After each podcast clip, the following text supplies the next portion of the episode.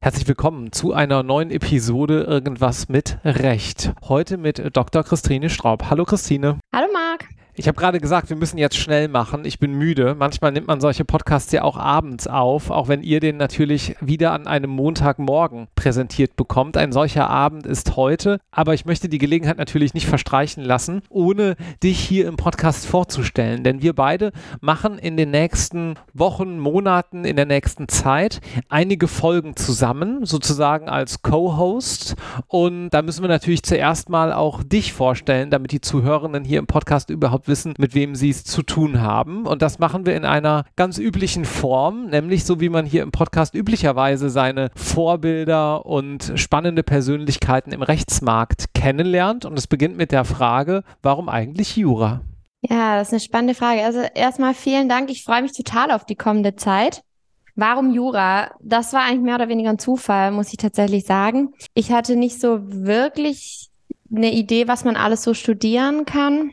Und ich komme aus einem Haushalt, meine Eltern haben nicht studiert, haben es aber immer unterstützt, dass ich studiere. Mhm. Also komme aus, aus einer Unternehmerfamilie und dann lag BWL nahe. Mein großer Bruder hatte dann auch schon BWL studiert und dann dachte ich, ach, wieso nicht? Es gab an der Schule dann einen Studieninformationstag. Ich bin in Baden-Württemberg zur Schule gegangen und musste dann auch äh, diesen Studieninformationstag in Baden-Württemberg machen, was ich damals total öde fand. Bin dann aber mit meiner besten Freundin nach Mannheim gegangen mhm. und da habe ich das Studienfach Unternehmensjura für mich entdeckt und war total begeistert. Was fandst du gut daran? aber zu, ja, ich fand es irgendwie toll, dass es nicht so blankes BWL war, weil irgendwie hatte ich schon so eine leichte Ahnung, dass mich das langweilen würde und fand es dann interessant, dass man das irgendwie kombinieren könnte mit irgendwas. Mit Jura hatte ich bis dato keinerlei Verbindung und dann dachte ich so, das klingt eigentlich ganz mhm. spannend. Ja, aber ich dachte dann damals eigentlich immer noch, dass ich BWL studiere mit ein bisschen mehr Jura. Und in der Einführungswoche habe ich dann gemerkt, dass ich eigentlich Jura studiere mit ein bisschen BWL. Und dann hat es mir total gut gefallen und ich bin dabei geblieben. Und du hast dann aber welchen Studiengang offiziell gemacht? Wie hieß der dann? Der hieß Unternehmensjura ja. und das war dann Bachelor. Und am Ende des Bachelors haben wir die Zivilrechtsklausuren geschrieben. Das war dann alles ganz normal im Prinzip. Das waren die normalen Zivilrechtsklausuren, die alle anderen Baden-Württemberg auch geschrieben haben. Und parallel haben wir eben immer noch im Turnus äh, eben so wie ein übliches BWL-Studium BWL-Klausuren geschrieben. Internes Rechnungswesen, externes Rechnungswesen, Management, Marketing und so weiter. Genau. Und dann danach konnte man sich dann entscheiden, ob man den sogenannten Aufbaustudiengang macht, noch zwei Jahre und öffentliches Recht und Strafrecht noch drauf ah, hatte. Das habe ich dann gemacht. Cool. Okay. Und dann habe ich die beiden Klausuren, also die, beziehungsweise die drei Klausuren noch geschrieben. Und dann war ich zum Glück fertig. Das war dann quasi wieder Art Freischuss. Aber manche Kommilitoninnen und Kommilitonen von mir haben dann quasi nochmal alles zusammengeschrieben. Nochmal als Verbesserung sozusagen. Und dann kam wo dein Staatsexamen in dieser ganzen Reise? Ganz am Ende habe ich dann ein Staatsexamen bekommen, also nach dem öffentlichen und Strafrechtsteil. Dann kam die mündliche Prüfung ganz normal und es war quasi aufgesplittet. Okay, okay. Und wie ging es dann weiter? Genau, dann hatte ich damals mich, zwischenzeitlich fand ich Mannheim dann gar nicht mehr so öde und schlimm.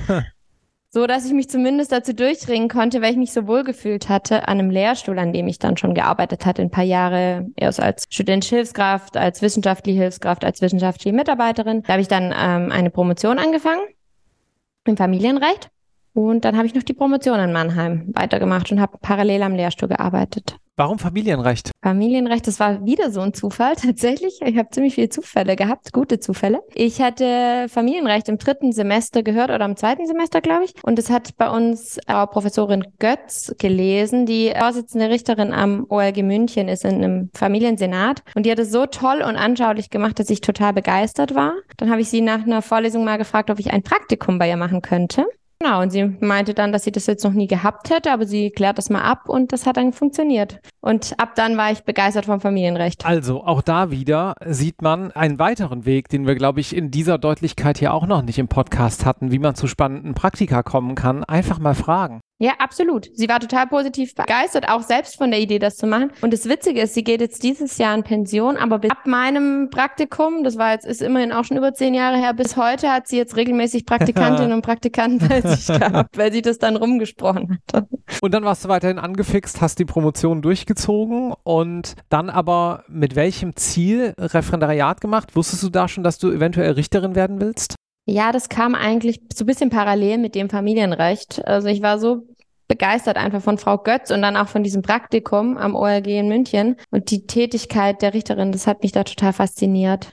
Und dann wusste ich eigentlich schon ab dem Moment, dass ich Richterin werden möchte. Und was hat dich daran fasziniert? Ich fand es total beeindruckend, dass das war so eine Kombination aus Selbstständigkeit. Also ich bin total frei bestimmt in der Art und Weise zu arbeiten. Ich kann bestimmen, wo, wann ich arbeite, auch vor allem natürlich inhaltlich. Mhm. Im Rahmen gewisser Vorgaben, vor allem eben des Gesetzes, bin ich sehr frei. Und trotzdem bin ich aber eingebettet in großes Ganzes und habe das Gefühl, dass ich was Sinnvolles tue, indem ich mit Lebenssachverhalten arbeite und versuche, diese irgendwie einer eine guten Lösung zuzuführen, die für alle verträglich ist und damit irgendwie auch, klingt es ein bisschen hochtrabend, auch vielleicht einen Beitrag zur Gesellschaft zu leisten. Mehr als das die Anwälte tun, lege ich dir mal ganz böse in den Mund.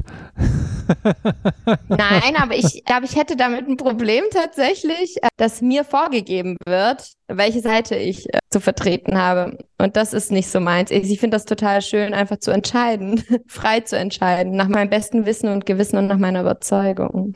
Okay, und dann hat das ge offensichtlich geklappt. Also du bist heute Richterin in München. Ja. Aber wie bist du denn dann dahin gekommen? Erzähl mal so ein bisschen was über das Bewerbungsverfahren und wie muss man sich das so vorstellen, wenn man jetzt vielleicht gerade im Referendariat ist und sagt, ah, weißt du was, also eigentlich in die Richterschaft, das könnte ich mir auch gut vorstellen. Ja, also ich habe dann noch mein Referendariat in Berlin gemacht, weil ich wollte dann doch noch mal die große Stadt erleben. Und das war auch eine tolle Zeit, auch wenn es während Corona war, aber habe es trotzdem sehr genossen und tolle Leute kennengelernt. Und dann habe ich mich entschieden, dass ich mich jetzt mal bewerben möchte und hatte dann verschiedene Bundesländer im Kopf und habe auch mich ein bisschen umgehört einfach. Also da würde ich auch den Tipp geben, einfach mal rumzutelefonieren. Man findet eigentlich auf den Homepages der jeweiligen, es kommt jetzt aufs Bundesland an, in manchen Bundesländern äh, stellen die äh, Staatsministerien der Justiz ein und in manchen Bundesländern machen das die OLGs. Also da muss man dann ein bisschen gucken und da findet man dann aber eigentlich relativ schnell irgendeine Form von Kontakt und kann da einfach mal anrufen, hat dann schon so einen ersten Eindruck, wie das da abläuft, weil das in den Bundesländern sehr unterschiedlich mhm. läuft. Es gibt Bundesländer, die haben noch einen Richterwahlausschuss, der vorgeschaltet ist, da dauert das Ganze dann ein bisschen länger. Manche haben ein Assessment Center und jetzt in Bayern war es eigentlich recht einfach. Ich habe da meine Bewerbung abgegeben. Eine Woche später wurde ich angerufen. Noch eine Woche später war das Bewerbungsgespräch. Und es war ein total angenehmes Gespräch. Das war überhaupt nicht kein Assessment Center, nicht. Das war ich eher so ein Kennenlerngespräch, dass man sich so gegenseitig abgetastet hat, ob das passt. Mhm. Und am Ende des Gesprächs war dann eigentlich auch direkt klar, dass sie mich gerne hätten.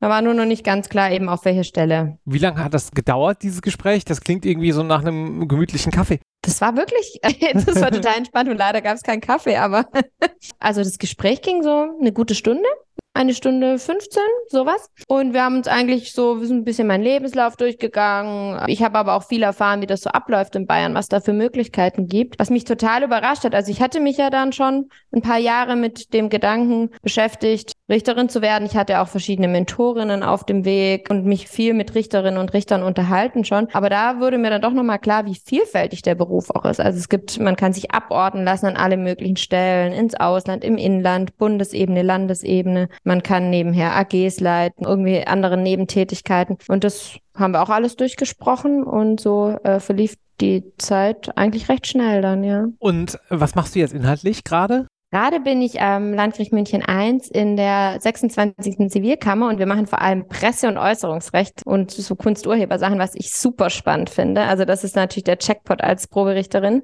zumindest für mich, weil das inhaltlich wahnsinnig interessant ist. Wir haben es mit unfassbar kompetenten und guten Anwältinnen und Anwälten zu tun die Fälle sind inhaltlich spannend. Es kommen auch immer wieder mal A, B, C bis Z Promis vorbei bei uns. Und das ist natürlich schon interessant. Aber auch nicht zum Hospitieren, sondern weil die wahrscheinlich betroffen sind, weil die Zeitung mit den vier großen Buchstaben oder auch andere mal wieder über sie geschrieben haben, vermute ich. ganz genau, ganz genau die. Und äh, genau. Aber wir machen auch noch Verkehrssachen. Das mache ich dann vor allem als Einzelrichterin. Genau. Also es ist sehr bunt gemischt. Das klingt ja auf den ersten Hörer, wenn man das so sagen kann, ein bisschen komisch. Ja, also Presserecht und nebenbei noch so ein bisschen Verkehr. Wenn man jetzt nicht so in der Gerichtsorganisation drinsteckt, könnte man sich fragen, wie passt das denn zusammen? Was ist denn da der Sinn und Zweck? Das ist, glaube ich, eher so irgendwie auch um beim Motto des Podcasts vielleicht zu bleiben, ein bisschen dem Zufall, glaube ich, geschuldet, weil das war eher ursprünglich eine Verkehrskammer und dann wurde die, das Presserecht von der ursprünglichen Arzthaftungskammer abgespalten, weil die zu viele Fälle hatten nach Corona. Und dann hat man eben eine Kammer gesucht, die Kapazitäten hat. Und der Vorsitzende von meiner Kammer, der hat davor schon in der Arzthaftungskammer auch Presse gemacht. Und ich glaube, so hat sie sich das dann angeboten. Und ich finde die Mischung tatsächlich total spannend. Das ist total gut, weil man unterschiedliche Kompetenzen braucht für beides und die auch die Anforderungen unterschiedliche sind und ich da unterschiedliche Skills trainieren kann tatsächlich, muss ich sagen. Was heißt das konkret? Also zum Beispiel die Pressesachen, das sind eigentlich immer Kammersachen. Da haben wir Kammersitzungen, da erlebe ich den Vorsitzenden, wie er eine Sitzung leitet. Und bei Leb hat wirklich die Anwälte, also das, da geht es auch oft eben gar nicht mehr um die Tatsachen, sondern wirklich nur noch um rechtliche Fragen. Das sind meistens Präzedenzfälle, was für mich super lehrreich ist, das zu sehen.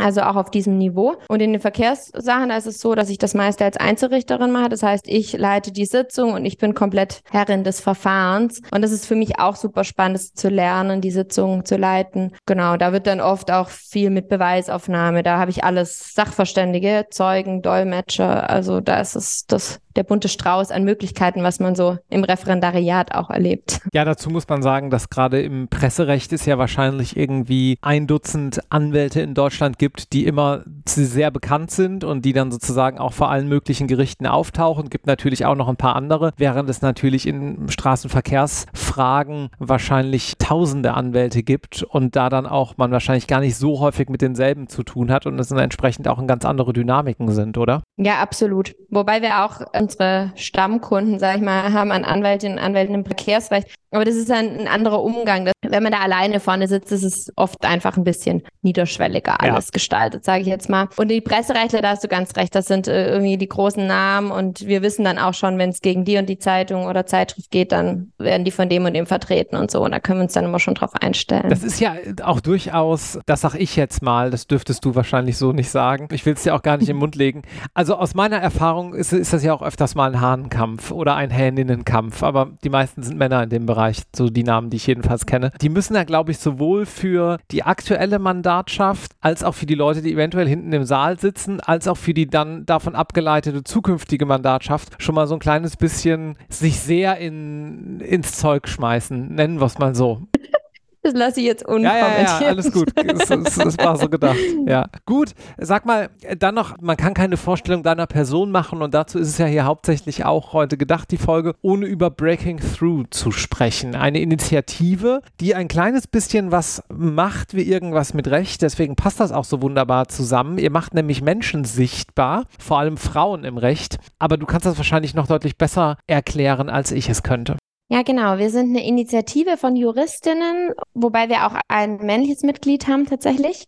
Und wir wollen vor allem, das eigentlich schon ganz treffend geschildert, wir wollen Vorbilder, weibliche Vorbilder, weibliche Juristinnen sichtbar machen und aufzeigen, was es alles für Möglichkeiten gibt in der Juristerei vor allem auch als Frau. Und da schauen wir eben vor allem auch an Orte, wo Frauen vielleicht noch nicht so vertreten sind.